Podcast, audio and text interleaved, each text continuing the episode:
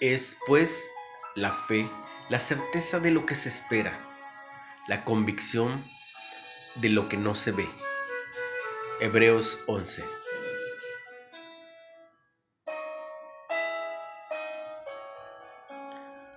Hace tiempo organicé una excursión para estudiantes a una pista de obstáculos.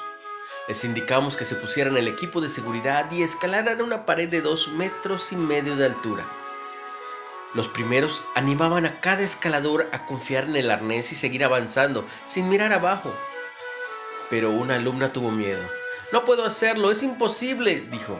Reafirmando la seguridad de su arnés, la animaron mientras ella trepaba y llegaba a la plataforma en lo alto. Y lo consiguió. Cuando enfrentamos problemas que parecen imposibles de superar, los temores y las inseguridades pueden causarnos dudas. La seguridad del poder, la bondad y la fidelidad de Dios crea un arnés sólido de confianza. Esta garantía alimentaba el valor de los santos del Antiguo Testamento, como dice Hebreos 11. Podemos ajustar nuestra manera de abordar los desafíos al mirar nuestras circunstancias con una perspectiva eterna, sabiendo que nuestras pruebas son solo temporales Concentrarnos en los caminos difíciles y las cumbres escarpadas de la vida puede llevarnos a dejar de creer que Dios nos ayudará a llegar a la meta.